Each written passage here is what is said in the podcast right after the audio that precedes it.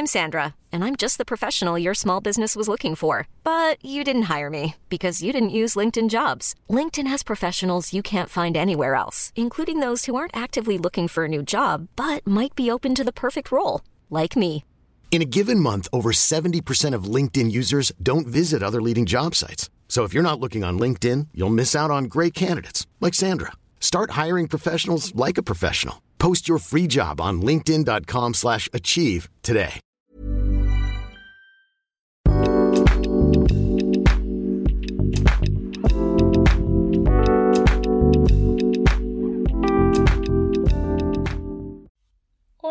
¿Qué tal? En esta ocasión hablaremos sobre la terapia del lenguaje para pronunciar el fonema R. El fonema R es una de las últimas letras que debemos adquirir, que aproximadamente los fonemas o los sonidos de las letras se adquieren de los 0 a los 6 años. Y aproximadamente el fonema R suave como el que se encuentra en la palabra cara, como el que se encuentra en la palabra flor o en la palabra barco, es una de las que ya debiéramos poder articular por lo menos de los 4 a los 5 años. Si tu pequeño aún no dice correctamente por lo menos esta R suave o R simple, ya debiéramos empezar a, llevarlo a alguna terapia con algún especialista para identificar por qué no está logrando de articularla. Lo que viene siendo la R múltiple o la R fuerte, como por ejemplo la de rana, la de perro, es aproximadamente entre los 5, 6 o a veces pudiéramos esperar hasta los 7, pero si nosotros sabemos que a los 5 y medio todavía ni siquiera hice la suave, sabemos que va a tener dificultad también a los 6 y posiblemente a los 7, no solo con la R suave, sino con la R fuerte también. Entonces tenemos que identificar porque no solamente puede haber una dificultad al momento de decirla, sino también en su proceso de lectoescritura.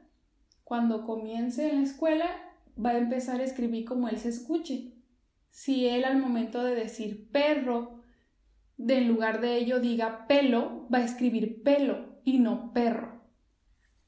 Entonces esto, primeramente tenemos que saber cuál es la edad de adquisición de este fonema. Si tu pequeño tiene menor edad a los 5 años y aún no dice el fonema R, no te preocupes. Es todavía normal a las etapas de adquisición de los fonemas, en este caso del fonema R. Bien, la articulación correcta del fonema R es de la siguiente manera. Nosotros debemos colocar la punta de la lengua arriba en nuestro paladar. Por ejemplo, vamos a intentar. Si logramos identificar, nos podremos dar cuenta que nuestra lengua se encuentra mayormente en la parte de arriba, casi pegada a todo el paladar, pero en específico las orillas de la lengua. Lo que viene siendo la, la punta se encuentra un poco medio abierta, haciendo un tipo de soplo y por ahí sale el aire. Miren, nuevamente, vamos a poner nuestra mano en la parte de enfrente de nuestra boca para identificar y sentir cómo es que sale el aire. Vamos a intentar decir rana. Rana. Si se dan cuenta, se siente como hay una expulsión del aire. Porque en sí poder hablar, poder emitir sonidos y palabras, implica poder sacar aire por nuestra boca. Conforme el aire que nosotros respiramos va saliendo por nuestra boca y vamos moviendo la lengua, los labios, y lo colocamos de diferentes formas, se van haciendo las letras y en conjunto van formando palabras. Ese es el punto y modo de articulación del fonema R. Por lo tanto, tenemos que considerarlo para saber por qué pudiera haber una dificultad para poder hacerlo. Uno de los factores que puede ser dificultad para articular el fonema R es tener un frenillo corto. ¿Qué quiere decir? Es, por ejemplo, cuando nosotros nos expresamos diciendo que tiene la lengua pegada. No quiere decir que tengo la lengua pegada tal cual. Lo que pasa es que en la parte de abajo de nuestra lengua se encuentra un pequeño pliegue de, la lengua, el cual en ocasiones está muy corto o un poco corto, y este impide que nuestra lengua pueda subir hacia el paladar y colocar la punta en la parte de arriba. Por lo tanto, es difícil articular el fonema R y en muchas ocasiones no nada más el fonema R. Pudieran ser otros sonidos como la L, la D, la T, donde implica que nuestra lengua está en la parte de arriba. A veces es tan corto que ni siquiera pudiéramos sacarlo de la parte de nuestra boca. Y pues debiéramos poder hacerlo. El frenillo corto no solamente dificulta la correcta articulación de un fonema, sino va más allá.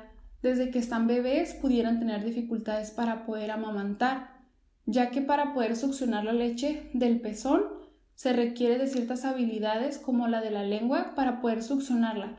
Si la lengua no tiene el suficiente movimiento porque se siente está atada al piso del paladar de tu boca, perdón, a la boca, pues es imposible o muy difícil que pueda hacer esta succión, provocando en el bebé dificultad para amamantar, inclusive dolor en, en el pecho de la madre y pudiera tener constantes cólicos ya que estaría teniendo mayor aire en su estómago y generando estos cólicos. Por lo tanto, es importante en esta parte saber identificar esta causa para entonces poder implementar una adecuada terapia. Porque en algunas ocasiones no sea, por ejemplo, uno de los factores como soplar o respirar adecuadamente, el primer factor pudiera ser un frenillo corto. Y este tipo de dificultades pues, se trabaja en conjunto con la terapeuta del lenguaje con un otorrino o un odontopediatra, ya que ellos serán los que van a trabajar en equipo para dar solución a esta situación.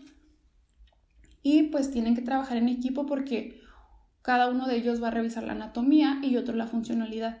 En este caso, la terapeuta del lenguaje sería quien revisara la funcionalidad, viendo si realmente es necesario ah, realizar una frenectomía, que es el corte del frenillo corto, o si con terapia puede ser posible que desarrolle habilidades para poder realizar esta articulación. Otro de los motivos es la punta de la lengua. Así es, nosotros en la lengua tenemos punta y dorso. Y la que se utiliza para poder articular el fonema R en el español viene siendo la punta. En ocasiones no tenemos desarrollada esta habilidad y hay que desarrollarlo con ciertos instrumentos que un especialista en terapia de lenguaje pudiera tener para trabajar la punta de la lengua, así como también pudiera hacer trabajar la fuerza en su lengua, que en ocasiones no existe tanta fuerza como para lograr la vibración y levantar la lengua haciendo una R. Otro de los factores es el soplo. En ocasiones no hay un adecuado control de respiración o bien de soplo. Aquí entran dos factores. Uno puede ser la respiración y otro puede ser el soplo.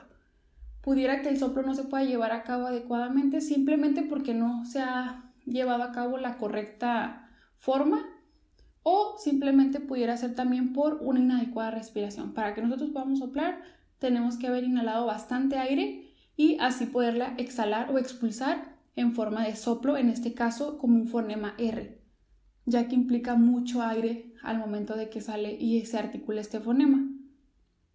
Bien, entonces tenemos que ver por qué no se puede hacer el soplo, tal vez no, no logra articular de, de la forma adecuada colocando sus labios, la lengua, exhalando este aire.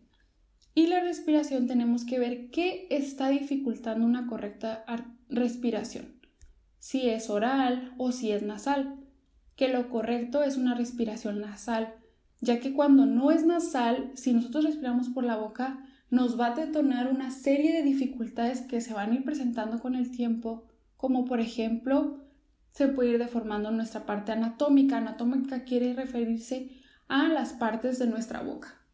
Que por ejemplo nuestro paladar se haga ojival, que quiere decir que se haga para arriba, que nuestros dientes se puedan enchocar, se vayan haciendo para afuera, porque la lengua nos está manteniendo en la parte de arriba y esa parte de nuestros dientes no se está moldando a la forma de la lengua, sino se está moldando a lo que normalmente está habitual la lengua, está en reposo en la parte de abajo cuando se hace una respiración oral.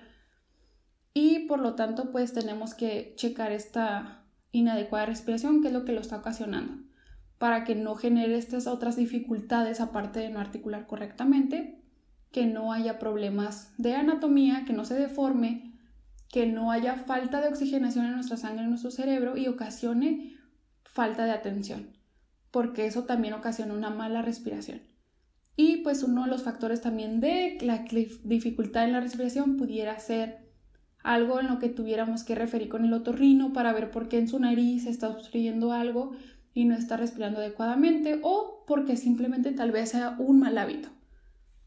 También pudiera ser por un factor cultural. Hay ciertos idiomas o en ciertas regiones en las que probablemente por costumbre se haya estado articulando inadecuadamente el fonema y pues al momento de empezar a desarrollar nuestro lenguaje pues fuimos imitando esa forma de hablar o articularlo. Entonces pudiera ser simplemente también por imitación.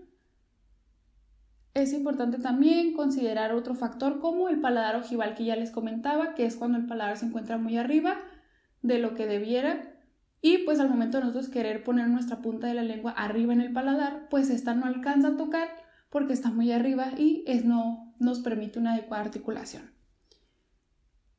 Bueno, después de haberles comentado los factores que generan una inadecuada articulación del fonema R, me gustaría remarcar que por, por esto es tan importante acudir con un especialista porque no existe receta mágica para poder trabajar el fonema R. Probablemente si yo les dijera una receta mágica como tal, si, si es que si existiera, pues no pudiera llegar tal vez un niño y decir, oh, tengo que trabajar soplo, tengo que trabajar respiración, no, porque a lo mejor ese no es el caso, tal vez el caso del pequeñito es que trae un frenillo corto y simplemente sea eso. O al contrario, no puede llegarte un pequeñito y decir, oh, lo tengo que mandar a que le hagan una frenectomía porque tiene frenillo corto, cuando tal vez si no la tiene. Entonces, ni todos van a tener el frenillo corto, ni todos van a requerir a lo mejor trabajar respiración. Puede ser una y otra. Por lo tanto, es importante acudir con un especialista para que él sea quien identifique la causa real y poder desarrollar un plan de trabajo adecuado a lo que él requiere y a lo que pues no ha desarrollado. Muchas gracias, espero que les haya gustado y los veo en el próximo podcast.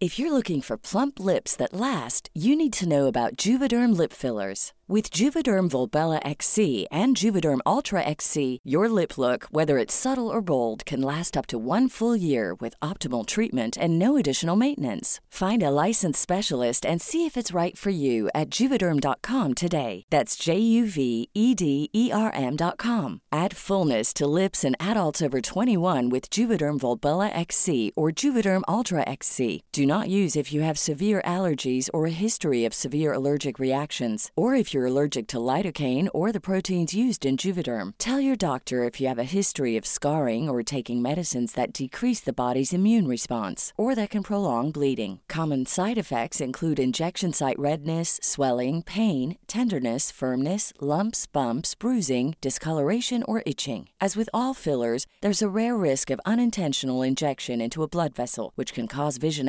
abnormalities, blindness, stroke, temporary scabs, or scarring. For full important safety information, visit juvederm.com.